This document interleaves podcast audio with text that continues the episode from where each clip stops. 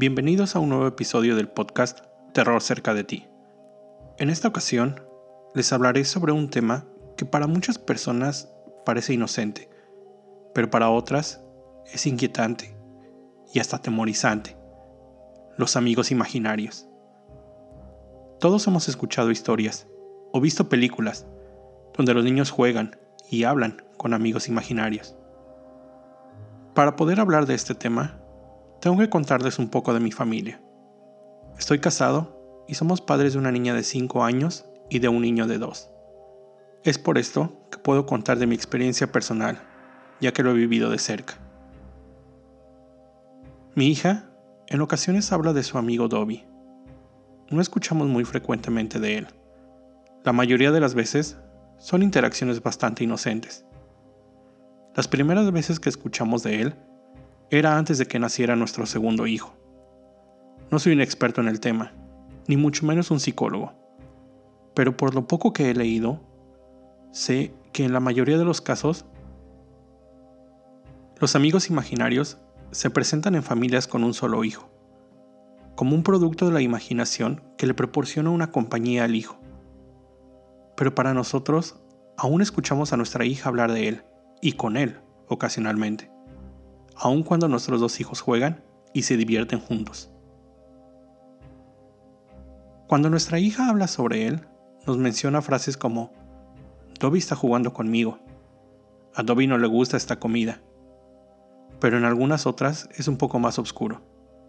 Dobby está sentado junto a mí en el carro, a Dobby no le gusta que te enojes, Dobby está viendo lo que haces. Y sí, en la mayoría de las veces es solo un reflejo de la situación que estamos viviendo en ese preciso momento. Y ve en su amigo imaginario escenas muy parecidas a la dinámica del día a día de nosotros. Si ella por alguna razón no está contenta, algunas veces se expresa a través de su amigo imaginario. En alguna ocasión, al ir llegando a casa, mencionó que Dobby venía con nosotros en el auto y que su familia lo estaba esperando en casa para irse de vacaciones. Le preguntamos cómo era su familia y dijo que tenía un papá, una mamá, una hermana y él. Exactamente la misma estructura que nuestra familia. En un inicio solo hablaba de Dobby, pero en las últimas semanas, aunque todavía no interactúa, habla sobre la hermana de Dobby. Y ya tiene un nombre, se llama Candy. En algunas otras ocasiones, le hemos pedido que lo dibuje, y los rasgos que dibuja son similares cada vez que lo hace. Visiten mis redes sociales y la página, donde estaré publicando algunos de los dibujos que ella hace de Dobby. Al hacer un poco de investigación, leí que, a pesar de haber realizado diversos estudios, no se ha podido llegar a una conclusión sobre el factor en común que hace que los niños experimenten este fenómeno. Como les mencioné antes, en la mayoría de los casos en que se presentan los amigos imaginarios, es con hijos únicos, o cuando el hijo primogénito está rodeado primordialmente de adultos. Regresando a mi situación, no es así. Tenemos dos hijos, y aun cuando nuestra hija era única, ella atendía a una guardería, rodeada de niños de su edad, con los que jugaba e interactuaba todo el tiempo que estaba ahí. Hasta hace algunos años, los amigos imaginarios eran tratados como síntomas de una enfermedad o de un padecimiento, al no ser considerado un comportamiento normal en los niños. Actualmente, con algunas excepciones, este pensamiento ha cambiado, hasta el punto ahora en que algunos estudios muestran cierta relación entre niños con amigos imaginarios con adolescentes y jóvenes con mayor creatividad, empatía y habilidades lingüísticas. Los amigos imaginarios ayudan a los niños a entender el mundo real en que están viviendo y aprendiendo, ayudándolos a expresar sus miedos, emociones, inquietudes y deseos.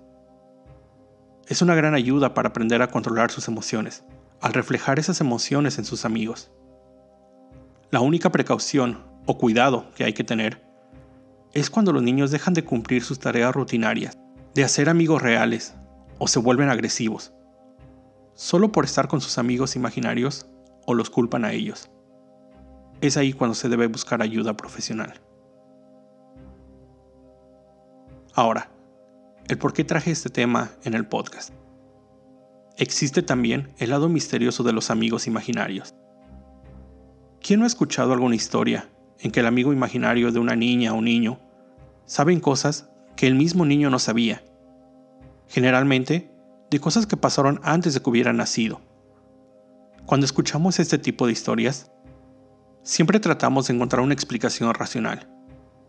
Queremos creer que el niño escuchó alguna conversación o vio alguna foto que inconscientemente registró y después lo proyectó a través de su amigo imaginario. Existen un sinnúmero de películas que tratan el tema de los amigos imaginarios, y en la mayoría de los casos son películas de terror. Solo quiero mencionar una que, a mi parecer, es muy buena. La producción española del 2007, El Orfanato. Y bueno, al tener más de 12 años esta película, creo que puedo hablar de ella sin riesgo de spoilear, si esto es un verbo. Esta cinta fue la ópera prima del director Juan Antonio Bayona, quien después realizó cintas como The Impossible, A Monster Calls y más recientemente Jurassic World Fallen Kingdom. El orfanato fue producida por Guillermo del Toro, el cual ya sabemos es una garantía en este género del terror. La historia de esta cinta gira en torno a la familia de Laura, su esposo Carlos y su hijo Simón. Cuando ellos compran un caserón que había servido como orfanato, donde Laura había crecido, con la idea de abrirlo nuevamente y ayudar a más niños con capacidades especiales. Viviendo ahí, su hijo Simón comienza a interactuar con varios amigos imaginarios. Laura lo descubre en una cueva cercana, hablando con uno de sus amigos imaginarios. Tiempo después, encuentra un dibujo de su amigo imaginario, llamado Tomás.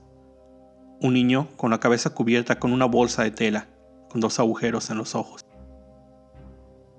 Después, lo encuentra jugando un juego con sus amigos imaginarios, donde él se cubre los ojos y dice la frase, 1, 2, 3, toca la pared. Seguido a esto, se escuchan pasos de niños acercándose a él. La trama continúa agregando más información sobre los personajes, sus historias. Carlos cree que todas las acciones de su hijo Simón son solamente para llamar la atención, pero Laura comienza a dejarse envolver por la atmósfera. Ella misma comienza a experimentar visiones, apariciones, llevando la historia hasta un desenlace inesperado y sorprendente. Dentro de los datos curiosos de esta cinta cuenta con la participación de Geraldine Chaplin, una de los 11 hijos del gran actor de cine mudo Charles Chaplin. Si aún a estas fechas alguien no ha visto esta película, deben hacerlo. Una excelente cinta, música, actuaciones, todo. Muy buena recepción por parte de la crítica. En realidad, podría seguir hablando más y más sobre el tema de los amigos imaginarios, ya que material hay mucho. Pero, para cerrar este episodio, quiero hacer algo diferente. Quiero narrarles un relato que yo escribí, basado en una historia que escuché en uno de mis podcasts favoritos, My Favorite Murder. Quienes lo hayan escuchado sabrán que es muy divertido, aparte de aterrador. Quienes no, se los recomiendo. En un episodio de este podcast, leyeron la historia enviada por un fan, y quisiera contárselas, muy a mi manera ya que me pareció muy interesante. El día empezó como cualquier otro. Ducha, desayuno, escuela. Durante el descanso, en la plática con los compañeros, los temas iban variando sin tener un hilo en común. Pero un tema llamó mi atención. Alguien mencionó la teoría de que los amigos imaginarios de los niños eran en realidad fantasmas, espíritus y que los niños pequeños, menores a 10 años, tienen una percepción diferente a los adultos y son más susceptibles a verlos y hablar con ellos, ya que en muchos casos desconocen la naturaleza de este ente, lo asocian con un amigo, un amigo imaginario. No pude olvidar la conversación durante el resto de las clases, principalmente porque yo tenía un hermano menor, en ese entonces de 6 años. Obviamente, lo único en que pensé durante el resto del día era ir a casa y preguntarle si él tenía un amigo imaginario. Al salir de la escuela, eso hice. Corrí hasta llegar a casa y me dirigí hacia donde se encontraba mi hermanito. Empecé a jugar con él y le pregunté, ¿tú tienes un amigo imaginario? A lo que él me contestó, sí, se llama Billy. Y le pregunté, ¿qué haces con él? Y me dijo que jugaban juntos, platicaban, les gustaba explorar y que entre otras cosas, le había enseñado a usar el cinturón de seguridad del auto. Cuando él me dijo el nombre Billy, no pensé en nada en particular. Ya que mi hermano no me contó nada más interesante, quedé un poco decepcionado. Yo quería escuchar algo más aterrador. Poco tiempo después, hablando con mi mamá, le pregunté si alguien de la familia se llamaba o se había llamado Billy. Ella me dijo que Billy era el nombre de cariño de su hermano mayor, William. En ese entonces recordé la historia del tío William, a quien yo no conocí, ya que él había muerto cuando tenía 17 años. Al salir de una fiesta, el auto en que viajaba sufrió un terrible accidente, y él salió expulsado del carro y murió en el lugar. Inmediatamente le pregunté a mi mamá si sabía que mi hermanito tiene un amigo imaginario.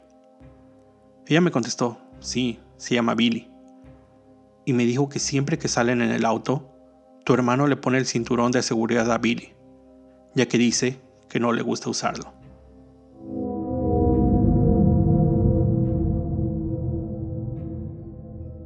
Con esto llego al final de este episodio.